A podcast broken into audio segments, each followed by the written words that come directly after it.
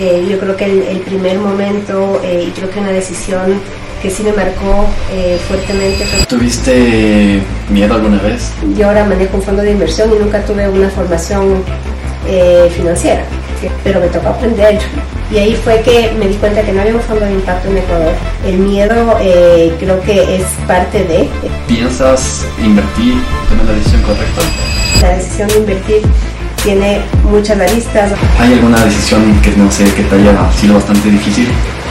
Eh, el conocer a esta gente tan luchadora, porque en verdad tienen muchas cosas en contra, eh, y ver cómo se les puede dar estas herramientas para que puedan crecer y mejorar, ¿no cierto?, su, su vida, pero sobre todo la, de sus hijos, que siempre es la motivación eh, que me decían todos, la cómo hago para que me vaya mejor por mis hijos, ¿no?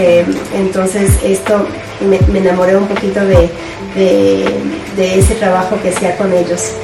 Eh, tenía como estos dos posibles caminos, ¿no es cierto? Eh, eh, y los que sabía. ¿En qué momento mejor decidiste regresar acá? Pero después de cierto tiempo de vivir afuera me entró, no sé cómo decir, una entre nostalgia y ganas de, sentía que quiere mucho más por hacer. Yo siempre pensaba, ¿será que me arrepiento después de un tiempo, ¿no de haber dejado esta, esta vía que parecía tan bien marcada? pero te digo que nunca, nunca me arrepentí esa es una buena pregunta. Yo durante muchos años ya eso ya no es lo que me interesa, ya no es lo que me mueve, no, yo quiero seguir en esta línea. Y eso fue un poco el, empujón eh,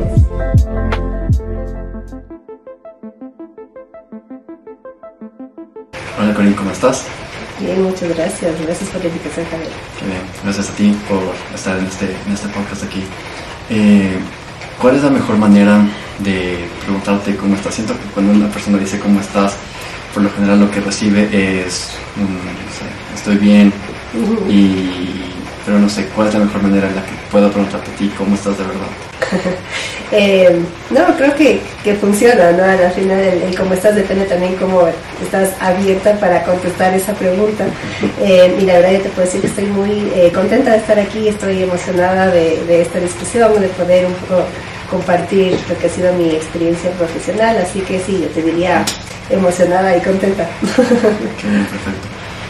¿Hubo tal vez algún momento en el en, bueno, para las personas que no te conocen, eh, algún momento en tu vida en el que, no sé, puedas volver tal vez eh, como que en retrospectiva decir, este fue el momento en el que yo decidí, esto es lo que quiero hacer de mi vida? Yo creo que no ha sido un solo momento, han sido como varios eh, momentos que he tenido eh, a lo largo de mi carrera profesional y de mi vida personal que han ido un poco construyendo, ¿no es cierto?, la persona eh, que he sido yo y a veces muchos momentos tampoco han sido muy intencionales, sino que también son oportunidades que se van dando en la vida y que hay que saber también aprovechar. yo creo que el, el primer momento y creo que una decisión que sí me marcó fuertemente fue cuando decidí estudiar afuera yo hice eh, mi colegio aquí en, el colegio La Condamine, me gradué y eh, sabía que quería tener como esta experiencia de vivir eh, en el exterior.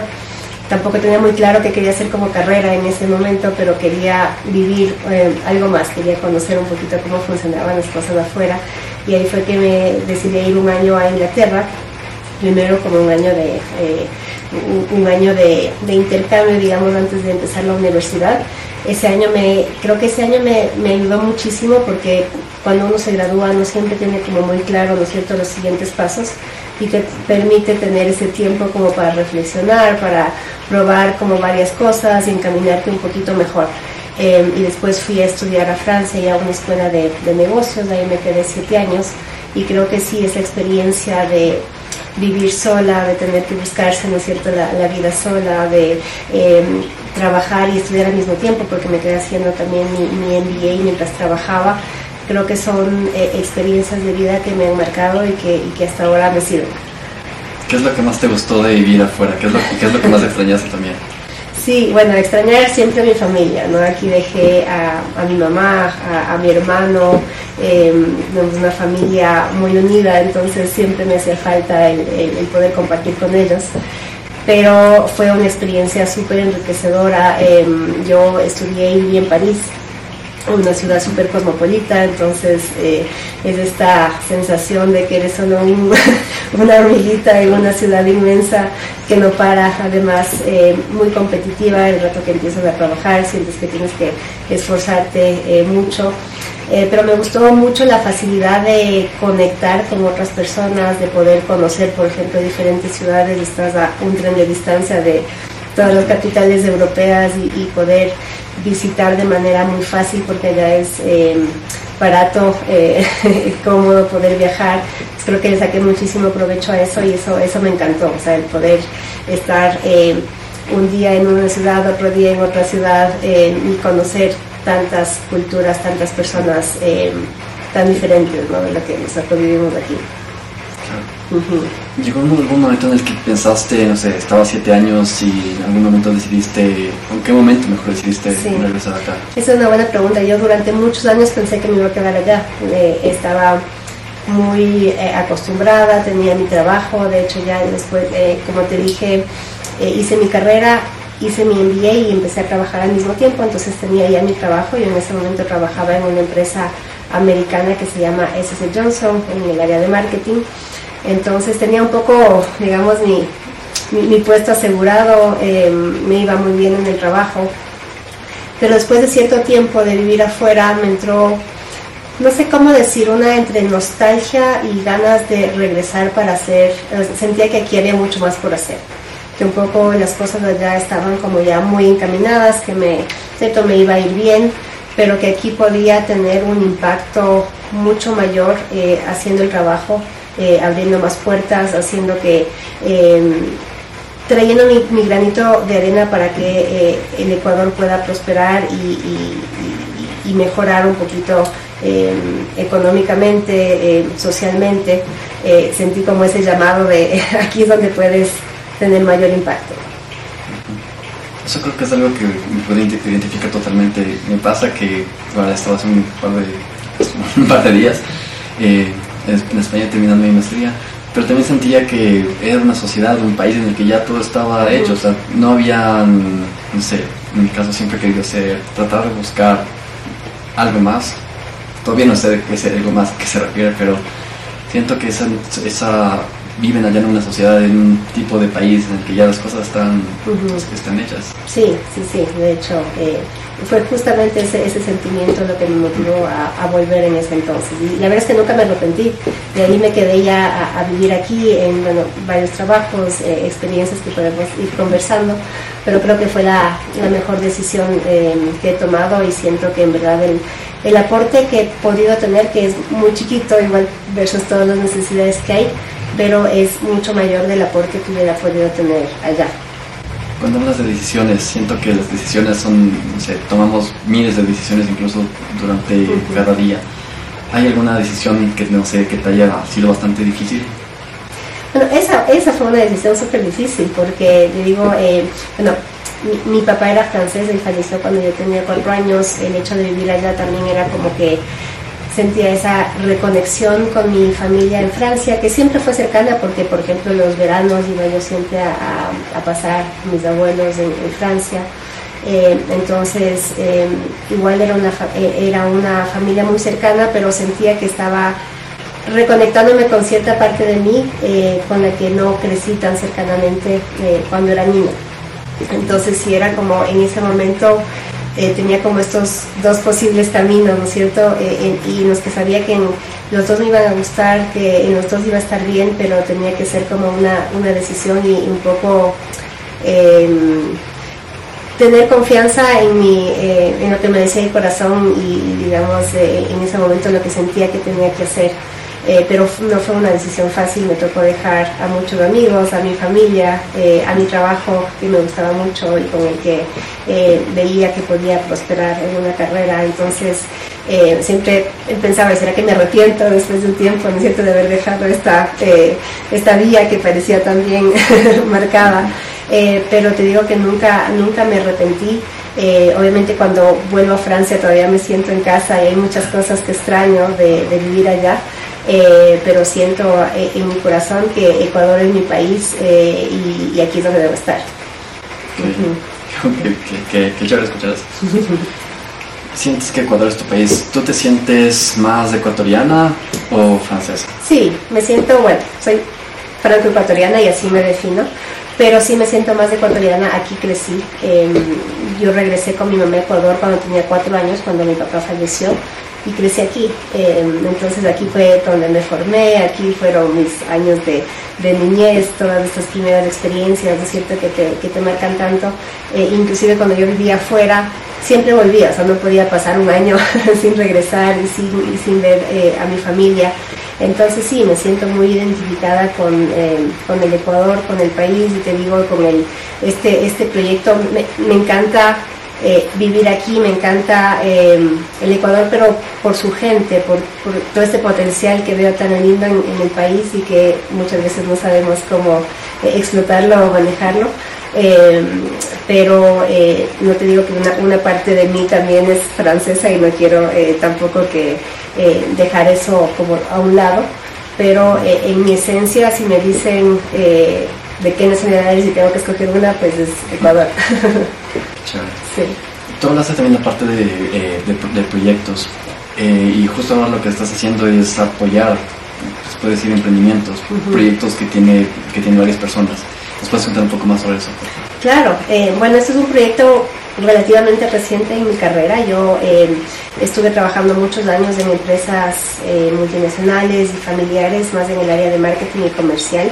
Pero hace algunos años, en el 2017 para ser exactos, sentí que justamente podía yo aportar más de alguna otra manera. Ya había pasado como 18 años de experiencia profesional. Em, sentía que ya no estaba aportando tanto como podía aportar en mi trabajo. Em, yo, el último cargo que tuve fue de directora de responsabilidad social corporativa y comunicación en una gran cementera. Y ahí fue que empecé a involucrarme yo con pequeños eh, emprendedores. Había un proyecto que era muy eh, importante, que era el ver cómo los las pequeñas empresas, ni siquiera emprendedores, sino los pequeños negocios que estaban alrededor de la planta de producción podían involucrarse en la cadena de valor de la empresa. Y me encantó, me encantó el poder apoyar, me, encantó eh, el sentirme útil, eh, el conocer a esta gente tan luchadora, porque en verdad tienen muchas cosas en contra y que se están eh, batiendo todos los días por, por, salir adelante con estos negocios que son de supervivencia más que, más que, más que otra cosa eh, y ver cómo se les puede dar estas herramientas para que puedan crecer y mejorar ¿no cierto? Su, su vida, pero sobre todo la, de sus hijos, que siempre es la motivación eh, que me decían todos, ¿cómo hago para que me vaya mejor por mis hijos? ¿no? entonces esto me, me, enamoré un poquito de, de, de ese trabajo que hacía con ellos.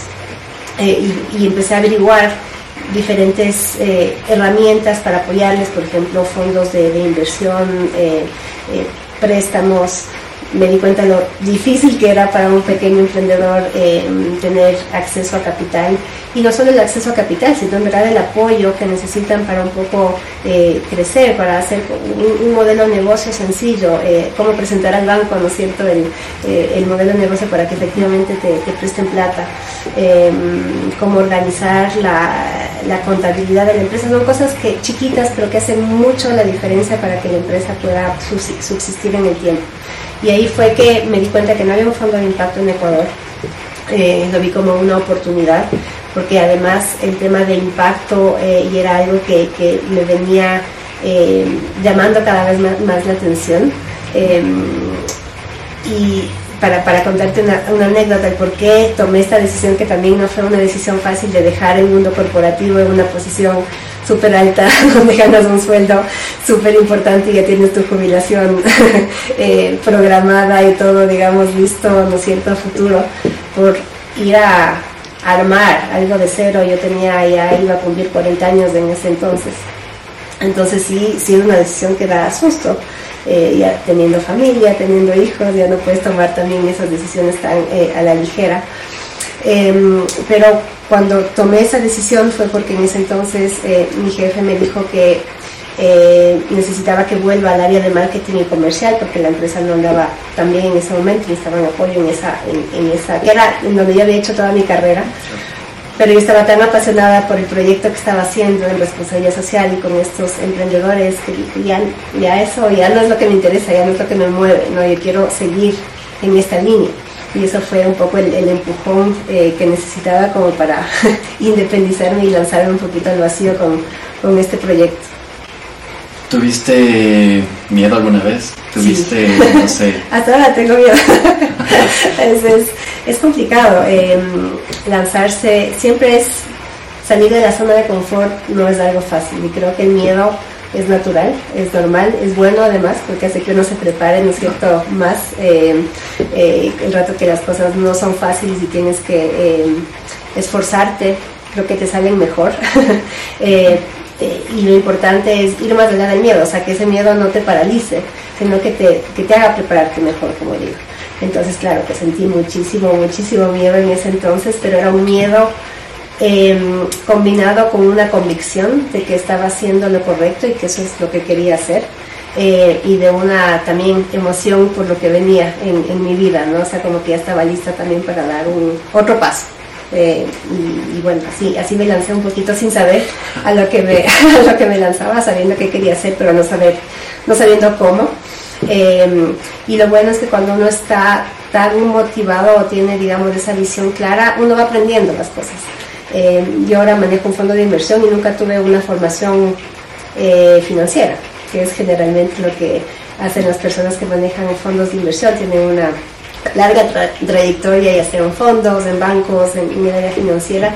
Yo obviamente sí tenía eh, cierto conocimiento por estar en comités de dirección y un poco manejando todo el área comercial, pero me tocó aprender y, fue duro al, inicio entender un poco cómo funciona y auto, eh, hay muchísimas... Em, recursos, cursos online, que también es una buena eh, es lo bueno de, lanzarse en algo nuevo ahora, que tienes muchísimos recursos que antes no tenías, eh, pero hay que ser muy disciplinado, estar muy motivado para, poder aprender eh, y tener también una red de apoyo eh, que te permite justamente el, vencer ese miedo y sentir que sí lo vas a lograr, ¿no? Entonces, y te digo, hasta ahora el el miedo eh, creo que es parte de, em, siempre tengo por ejemplo miedo el rato que estoy invirtiendo en una nueva empresa, es una, a la final un riesgo que estás tomando y con plata que no es tuya, sino de inversionistas, entonces ahí es como que todavía eh, esa responsabilidad que sientes que estoy tomando o no la, buena decisión, lo único que puedes hacer es seguir tu instinto, es prepararte, es eh, estudiar em, el, el, negocio, ver de qué manera puedes apoyar a estos emprendedores para que les vaya bien, pero sigue siendo un salto al vacío y algo que, me emociona y, sí me da miedo cada vez que, tomo la decisión. ¿Tú con frecuencia, no sé, piensas sobre alguna vez te ha pasado? Porque a mí me pasa. Eh, cuando tomas una decisión en este caso, o como en tu caso, por ejemplo, inviertes en una empresa piensas invertir, hice la decisión, la decisión correcta?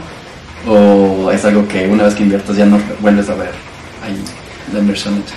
O sea, no, siempre eh, el rato que inviertes es el inicio del trabajo que tienes con el emprendedor. Entonces, es eh, primero la decisión de invertir tiene muchas aristas, obviamente si es ves toda la parte, ¿no es cierto?, en nuestro caso de impacto, cuál es el impacto que está generando el país, el modelo financiero, ver que sea algo que pueda crecer gracias al apoyo en capital y al acompañamiento. Eh, pero ahí viene la parte después ya dura de, trabajar, porque nos estamos comprometiendo en trabajar en conjunto con esas personas por los siguientes, eh, por los siguientes años.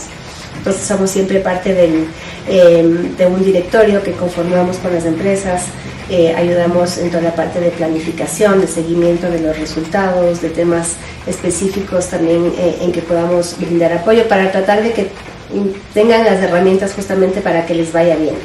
Entonces, eh, parte de, de la decisión es que también nos vamos a llevar trabajando los próximos al menos cinco años, porque a veces se demora, se demora bastante bien, bastante más.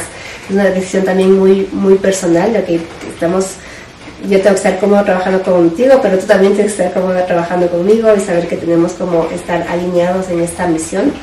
Em, entonces ya como que arrepentirte de la, de la decisión no, y es una decisión tomada.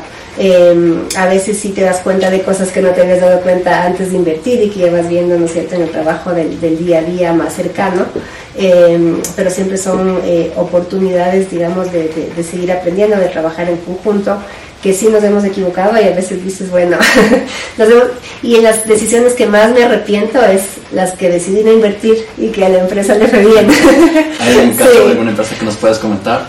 Ay, bueno, hay, hay algunas. Em, eh, bueno, primero también tenemos los casos de las empresas en las que invertimos y, lastimosamente no les proviene, es parte del modelo de negocio, o sea, sabemos que va a haber empresas a pesar de todo el esfuerzo y del capital que lastimosamente no les va a ir bien y a veces no son temas ni siquiera eh, de la empresa, sino es un tema del contexto. Por ejemplo, ahorita liquidamos a una empresa que era una empresa que, que iba súper bien antes del COVID, que era Wanderbus, una empresa de turismo comunitario que lo que hacían era un recorrido de hop on, hop off por todo el país, eh, dando conectividad a comunidades que estaban súper alejadas y les daban esa capacitación de cómo atender a los turistas. Funcionaba en verdad muy bien.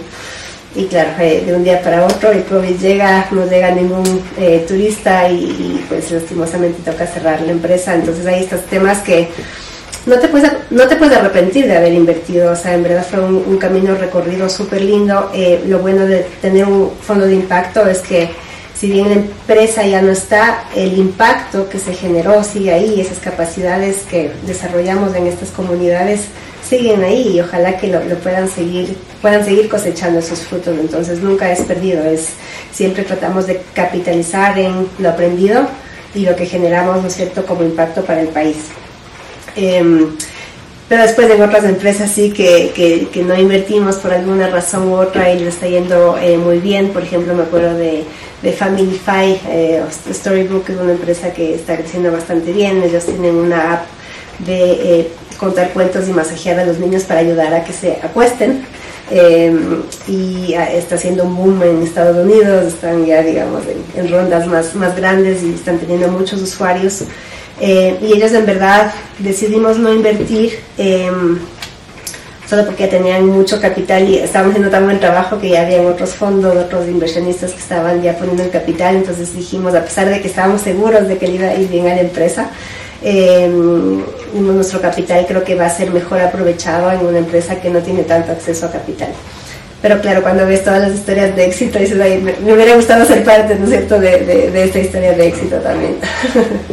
¿Cuál dirías que es la principal diferencia entre una inversión tradicional y una inversión de impacto? Bueno, eh, en verdad no debería haber ninguna diferencia. Eh, si te soy sincera, yo creo que todas eh, las empresas ahora tienen que tener o pensar en el impacto que están dejando positivo, social o ambiental. Yo creo que en un futuro no va a haber empresas que no sean de impacto porque estamos llegando a un impasse ya eh, del planeta ambiental y también de ruptura social que hace que estas cosas sean cada vez más importantes y una empresa tiene que, para que una empresa le vaya bien, el contexto en el que opera em, le tiene que ir bien. porque si no, una empresa no puede ir bien si el resto, o sea, si está todo incendiado al, lado. Entonces, tiene que ser parte de la solución positiva que está dando al, eh, al, ambiente y, a la comunidad al lado pero un poco eh, cómo funcionamos nosotros diferente de otros fondos de inversión, si queremos una rentabilidad financiera, pero nuestro primer filtro va a ser el tema de impacto, justamente que, estén, que tengan esa motivación por dejar este impacto, por hacer las cosas bien, por, mejorar un problema ambiental o social. Y si pasan ese filtro, que es el primero, que es el que eh, a veces no tienen todavía, que van a acabar teniendo en otros fondos, eh, ya empezamos eh, a analizar la empresa de un punto de vista normal, financiero, em, ver cómo están, ¿cierto? si es una empresa eh, sólida, que está bien organizada y sobre todo que tiene estas buenas fundaciones para poder crecer y escalar, que es lo que nos interesa. A la final dejar la empresa en una situación mucho más sólida, donde ya tengan, em, ya tengan acceso a capital y ya no nos necesiten. Llevas trabajando en este caso con Creas Ecuador con tu fondo durante ya eh, algunos años. ¿Sientes, cuál dirías que es la lección más, no sé, la, mejor lección que te he podido dar este trabajo? Em, en verdad, siempre digo que tengo el mejor trabajo del mundo porque eh, trabajo con gente y esa es la, parte, eh, siempre los trabajos son personas, antes que nada las empresas son personas y tengo la suerte de trabajar todos los días con personas súper inspiradoras y que están en verdad realmente motivadas por, por, hacer las cosas de manera diferente y bien y dejar su granita de arena para que el mundo sea mejor gracias al trabajo que están haciendo. Entonces, el poder apoyar en algo a que cumplan con esa misión, eh, lo siento como una responsabilidad y un privilegio muy grande. Eh, y, y el tema de poder porque decides a la final, teniendo tu fondo, decides con qué inversionistas trabajas, inversionistas que están también muy, muy alineados eh, en, tu visión del mundo y de los negocios y de cómo deberían llevarse, eh, y en los emprendedores también. Eh, creo que eso hace que sea un trabajo súper enriquecedor, donde aprendes todos los días, donde no es un tema de, ¿no es cierto?, de imponer mi visión, sino yo puedo aportar una parte, pero ellos aportan también muchísimo eh, y, me enseñan a mí, ¿no es cierto?, de sus negocios y cómo lo están haciendo y poder crear esta como comunidad de, gente comprometida y que con esta misma misión y valores de vida, ¿no? Y, eso eh, todos los días despertarse con estas ganas de, ok, ¿y ahora qué voy a hacer? ¿Y, qué voy a aprender? ¿Y qué voy a poder, eh, cómo vamos a poder resolver los problemas, a veces hasta trabajar el fin de semana no te cuesta porque eh, lo haces con mucho gusto. Y creo que el rato que encuentras tu pasión, tu, tu misión de vida, eh, cualquier trabajo se hace más fácil. creo que esa es la principal. No decir que los otros trabajos que he tenido siempre me han gustado, siempre eh, he aprendido algo, pero el rato de en verdad hacer el trabajo con, con pasión y con esta motivación, hace que eh, se vuelva mucho más fácil de cierta manera y más, eh, como te digo, eh, que te entusiasme y que sea mucho más bonito el trabajo eh, que haces a pesar de, de, los esfuerzos que implica. Hablaste sobre inspiración y sobre motivación. ¿Qué es lo que te motiva? ¿Qué es lo que te, o sea, por qué haces lo que haces? mi principal motivación e inspiración son mis hijos eh, y, creo que eh, también parte de, hacer lo que hago y tratar de, compartir, ¿no es cierto?, este mensaje es la preocupación de en qué mundo van a vivir en el futuro, qué les estamos dejando nosotros como, como generación a futuro, eh, con qué planeta y problemas ambientales les va a tocar lidiar, pero también la parte social en un mundo tan fragmentado, con tantas disparidades sociales eh, cómo podemos eh, mejorar como sociedad y vivir un poquito más en armonía eh, y eso es lo que eso es lo que más me motiva o sea en verdad tratar de dejar a pesar de que es muy utópico y sé que lo que estamos haciendo es en verdad un como te digo granito de arena versus todo lo que se necesita pero son gotitas, ¿no cierto?, que van mojando. Al final, si hay mucha gente haciendo lo mismo, creo que en verdad se puede hacer un cambio. Creo que estamos además en una época donde sí se ve un, cambio eh, en donde las personas están más conscientes de, todos los temas ambientales que estamos causando, de que el modelo capitalismo, capitalista de puramente escalar hasta el infinito, pues no es, no es sostenible, que estamos dejando a mucha gente atrás, cada vez hay más muchos más ricos, eh, o sea, pocos ricos, pero con más plata y muchísima más gente em, que no tiene ni lo básico para vivir. Entonces no es un modelo, no es un modelo que funcione. Tenemos que empezar a replantearnos eso. Y, me gustaría em, con mis hijos ya grandes, cuando ellos tengan su familia, yo tengo a mis nietos, el, poder em, tener la tranquilidad de decir, ok, el mundo está un poquito mejor, estamos en el camino correcto para solucionar los problemas que nosotros mismos hemos eh, causado como seres humanos. Lo que me mencionaste es algo que siento que es importante y muy pocas personas creo que, no sé, piensan en qué mundo vamos a dejarle a nuestros hijos. Creo que eso es bastante complicado, complejo. Sí, y, es algo que a veces no me deja dormir, la verdad, porque sí es... Eh, cuando te estás en este mundo justamente de la sostenibilidad y estás ya a la escucha, ¿no es cierto?, de todos estos problemas eh, ambientales em, y sociales que se generan, porque no es algo aislado, no es algo que estamos viviendo nosotros como solo, solo en el Ecuador, es algo mundial. Em, y la humanidad tiene que eh, tomar conciencia de que la manera en la que estamos manejando ahorita las cosas eh, no funciona y que sí hay que pensar en este nuevo modelo eh, donde todos además somos corresponsables eh, de hacer las cosas mejor. Creo que eh, nuestro mundo sí ha cambiado mucho a ser un mundo muy individualista, que tiene sus cosas buenas, donde se, privilegia, ¿no es cierto?, el, el, tema personal de cómo me siento yo, de qué es lo que tengo, de, ¿no cierto?, mi comodidad, de mis aspiraciones, pero no hay que dejar, no hay que dejar de pensar, lo mismo que te decía antes, que uno no puede estar bien si alrededor la gente no está bien, si alrededor el planeta no está bien, si tienes desastres naturales, si hay tanta disparidad que justamente la, violencia, la inseguridad, son temas que te acaban igual afectando a ti. Y creo que esta interdependencia que tenemos con el contexto en el que vivimos es algo que tenemos que tomar conciencia y ver que el individualismo puro y duro no es la solución. Tenemos que empezar a ver ya soluciones en conjunto, pensar en los demás, pensar en los de al lado, no solo porque es lo correcto, sino porque eso también te acaba beneficiando a ti en, en, en un futuro y obviamente a, a tu familia. Claro. Siento que no solo emprender, pero sobre todo creo que emprender es un viaje bastante individual también. O sea, este, hasta cierto punto estás haciendo algo solo. ¿Tú sentiste en algún momento que cuando emprendiste, cuando creaste Creas, estuviste sola? Sí, es duro. Eh, yo monté el fondo sola.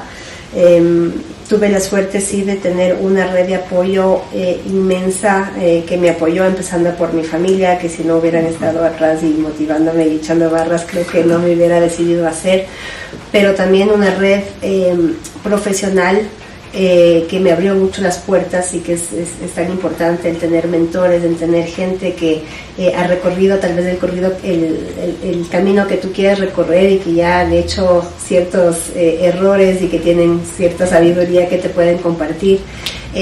yo, por ejemplo, es, es en una industria todavía el, el de los fondos de inversión muy machista, muy masculina más que machista, masculina, donde hay mucha participación eh, de hombres.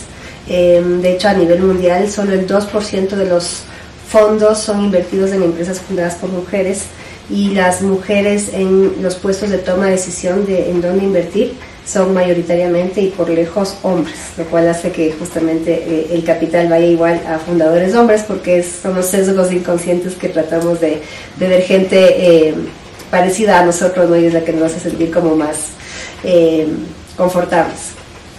Entonces eh, no había ninguna mujer invirtiendo en un fondo en ese entonces, no había ningún fondo de inversión, era como muchas primeras, tampoco había muchos fondos, había unos pocos fondos que estaban haciendo, que ya estaban operando, eh, pero de todas maneras se creó como esta comunidad, ¿no es cierto?, de, de, inversionistas que me abrieron las puertas, que me explicaron cómo funciona, con los que pude aprender. Hay una red también de mujeres inversionistas eh, a nivel de la TAM, que fue de un apoyo increíble porque ya ves mujeres que están haciendo eso en otro lado, entonces bueno, entonces seguramente yo también puedo si están haciendo, ¿no es cierto?, lo mismo en otro lado, ¿por qué no? Eh, entonces creo que esas redes son eh, fundamentales para poderte lanzar, para eh, sentir un poquito menos de, de miedo justamente al tomar, eh, al tomar esta decisión. Pero es un camino solitario, eh, el del emprendedor solo también. Generalmente yo prefiero invertir en eh, fundadores que son dos al menos, porque el, el, tema sobre todo psicológico, este peso de tener que tomar todas las decisiones, de no saber eh, si alguna vez tienes una duda, no tener a quién preguntar, oye, ¿qué te parece? Eh, o siempre somos, somos personas con ciertos nuestros altos y bajos, tenemos días que son malos, y si tienes a alguien eh, al lado que te está un poco empujando y apoyando, se hace más fácil que tú estar teniendo que, lucharte y, batirte solo eh, todo el tiempo. Entonces, eh, un, consejo que tengo siempre para todos los que quieran emprender es, no es una decisión fácil porque hay que encontrar además con quién hacerlo y, que sea, eh, que estén súper alineados en lo que quieren lograr y en, la misión cómo ven la empresa y con quién puedas trabajar. Pero si tienen a alguien así, el camino es más fácil recorrerlo de dos o de tres. sí. Eh, y ahorita ya tienes todo un equipo formado detrás de Creas. Eh, ¿Cómo conseguiste a esa primera persona que te ayude, que sea parte de la, de la empresa? Bueno, no, el equipo soy solo yo todavía. es un fondo chiquito, en verdad todavía es un fondo como piloto, el primer fondo, en el cual hemos decidido hacerlo justamente chiquito para ir aprendiendo antes de lanzar que sí es el proyecto, un fondo eh, más grande, ojalá el próximo año. Donde ahí abriremos y tendré un equipo, espero, más grande que me apoye. Eh, tampoco puedo decir que lo hago sola porque, como te digo, tengo esta red primero de inversionistas y eso fue la clave, o sea, encontrar como mi principal inversionista es alguien a quien voy a estar siempre agradecida porque a pesar de que sabía de que ya no tenía la experiencia, ¿no es cierto? Em, tenía esta solo gran motivación de hacer las cosas, pero no es que podía mostrarle algo en concreto, sino solo una presentación, no sé, todo lo que quería hacer. Eh, y me dijo en la primera reunión de una, ¿cuándo empezamos? O sea, me encanta, yo quiero aprender contigo, em, te pongo la plata del fondo, eh, aprendamos y si, nos va, si nos va bien, pues haremos algo más grande, pero vamos, eh, vamos aprendiendo. Entonces ese fue como el primer de espaldarazo que tuve de primero que era un proyecto que, que valía la pena, que, que, llamaba la atención de estos grandes inversionistas a quien yo admiro además mucho por el trabajo que hacen eh, en el país. Em, entonces eso, ya hizo que yo no me sienta tan sola en, este camino, ¿no? Y además son eh, inversionistas súper involucrados, donde si pueden ayudar a una de las empresas en el portafolio, van a ayudar, están muy eh, participan mucho en los comités de inversión dando su opinión sobre las empresas, lo cual hace también que la decisión eh, no sea solo mía, solo mía, sino que sea consensuada eh, con ellos también y poder ahí tener como ese debate que es tan importante, ¿no es cierto?, de pros, de contras, de que de uno, que de otro y entre más diverso el grupo, en verdad se toman mejores decisiones. y después tengo otro como otras redes de apoyo, por ejemplo, tengo un grupo, eh, toda la parte legal, eh, la, trabajo con un gabinete de abogados que es Lex Valor, que también tienen mucha experiencia en este tipo de, transacciones, entonces ellos me ayudan verificando que toda la parte legal eh, de la empresa esté bien conformada, que no tengamos ningún como riesgo. Em, y después tengo todo este apoyo de de este pequeño ecosistema de inversionistas que hemos creado. Ahorita eh, eh, estamos fundando eh, el EcuaCap, que es la Asociación Ecuatoriana de Capital Privado, con siete fondos, que son los que hay ahorita en el país. Y nos reunimos todos los meses a discutir dificultades, a compartir un poco sobre las empresas que estamos invirtiendo, a ver si podemos invertir, hacer preguntas. Entonces eso también hace que, el camino sea mucho menos solitario, digamos, y que no me sienta yo eh, sola, digamos, no estoy haciendo esto, sino que estamos haciendo como, como ecosistema, como grupo. Ahorita me comentaste que hay siete fondos ya eh, aquí en el Ecuador y creo sobre todo que cuando estás iniciando es la situación se vuelve mucho más compleja. ¿Cómo dirías, por qué crees que el primer inversionista, no sé, decidió invertir en ti cuando solamente tienes una, una presentación como el comentador? Y creo que eso es un poco también mucho lo que, como nosotros tomamos la decisión al invertir, ¿no es cierto?, en un, en un fundador, porque sobre todo cuando estás en una etapa temprana no tienes muchos resultados que demostrar. si quieres ver que la, la persona haya podido como implementar o tenga una claridad del proyecto que quiere llevar a cabo, pero invertimos sobre todo en las personas. Yo creo que en esta, en esta justamente en esta pasión eh, que tienes para eh, llevar tu proyecto adelante para resolver este problema eh, y creo que esta energía, eh, esto que compartes que va más allá de la presentación de las palabras, este, esta dinámica, ¿no es cierto?, que se crea cuando hay como voluntades similares, es algo que, no que no se puede fingir, o sea, es, algo como tú, tú, ves en la otra persona, ¿no es cierto?, ese, ese como se dice, ese drive, esa, esa sí, esas, ganas de, resolver ese problema y de salir adelante. Eh, y creo que eso es el 80% de la decisión que tomamos. Y creo que en este caso fue más o menos lo mismo, ¿no? O sea, decir, ok, me encanta lo que estás tratando de hacer, eh, creo en, que algo así puede funcionar y, quiero apoyarte. Pero es, sí es un salto al vacío y es una relación de, confianza que se crea eh, en ese momento entre el inversionista y, el fundador, o en este caso la, gestora del fondo, pero es, es eso, es un tema muy, muy personal de confianza y de, eh, y de alineación hacia qué queremos ver ¿no? en, el futuro con esto. Cuando confiaste en la primera inversión que hiciste, ¿cómo, cómo fue ese, ese proceso? fue un proceso súper interesante, claro, la primera vez de todo te, te acuerdas, ¿no? De, un poco todo el proceso, eh, aprendiendo desde cómo hacer una debida diligencia, qué es lo que tienes que ver en una empresa, em, cómo eh, ir a, a fue uno claro, de los procesos seguramente que nos tomó más tiempo y que fui más a profundidad justamente por el ese miedo que tienes de tal vez tomar una mala decisión, ¿no es cierto? De tal vez, no sé, este, ese síndrome del impostor que tienes siempre que estás haciendo o, tratando de hacer algo nuevo, entonces cómo vencer eso es eh, preparándose más, entonces le pones como mucho más tiempo, em, pero fue súper lindo descubrir esa empresa, fue súper lindo descubrir el impacto que están teniendo. Em, creo que ahí lo que motivó mucho también la, eh, la, inversión es conversar con las comunidades que estaba apoyando esta, esta empresa em, eh, y ver este cambio en verdad que, había no sé, antes y un después de que llegue la empresa y cómo eso se podía multiplicar gracias a la inversión que estábamos íbamos a hacer.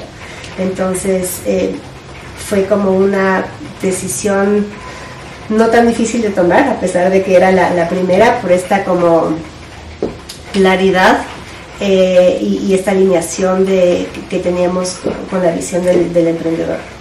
Hasta ahora has hablado de varios sesgos cognitivos y esto, bueno, también se relaciona bastante con la charla que tuviste hace, hace algún tiempo. Eh, ¿Cómo fue que escogiste el tema? Mm. Ese es un tema que en verdad me, apasiona, es este tema de la corresponsabilidad que tenemos como eh, empresarios eh, en solucionar estos problemas ambientales o sociales que a la final también hemos eh, tenido parte de culpa ¿no? en, crear. Yo estoy convencida en que la empresa tiene que ser una solución, tiene que aportar en, tener una mejor sociedad tener un, planeta más sano eh, y no solo porque es, como te decía, lo correcto, porque es lo que deberíamos hacer todos de una manera, ¿no es cierto?, más, más global, pero porque va dentro del interés de la propia empresa. Es lo mismo que yo no puedo estar bien si alrededor mío se están matando al lado. Una empresa tampoco puede estar bien si en el contexto, la comunidad, el, el ambiente está todo mal. ¿Cómo vas a tú querer vender tu producto si al lado se están, ¿no es cierto?, muriendo de hambre o si estás con estos desastres ambientales. Entonces es este, e, e, es este sentido de corresponsabilidad que tenemos, de codependencia con el entorno, que creo que hemos perdido un poquito de, vista eh, en esta carrera por, crecer y, siempre tener como mejores eh, rendimientos financieros. Eh, y nos hemos perdido un poco de vista que, eso no es sostenible, que lo que tenemos que hacer es buscar el bienestar de todas las personas que están involucradas con la empresa para que me vaya bien. Si no, va a ser imposible hacer, hacer negocios. Eh, entonces yo estoy muy involucrada también con el movimiento del Sistema B, donde soy directora, miembro del directorio, y justamente este movimiento mundial del Sistema B busca que las empresas no busquen solo el rendimiento financiero, sino eh, beneficio, el B, es de beneficio para todos sus públicos de interés, cómo hacer mejor las cosas, cómo ayudar a resolver estos problemas. Y esas son las empresas em, que van a subsistir en el tiempo, son las que les va a ir bien, son las que yo como consumidor voy a querer apoyar con mi decisión de compra, son las que eh, gracias al trabajo que están haciendo en la comunidad y en el ambiente van a poder estar ahí muchos años más sin tener como todos estos... Em, riesgos o, temas que se pueden presentar en, la vida de la empresa.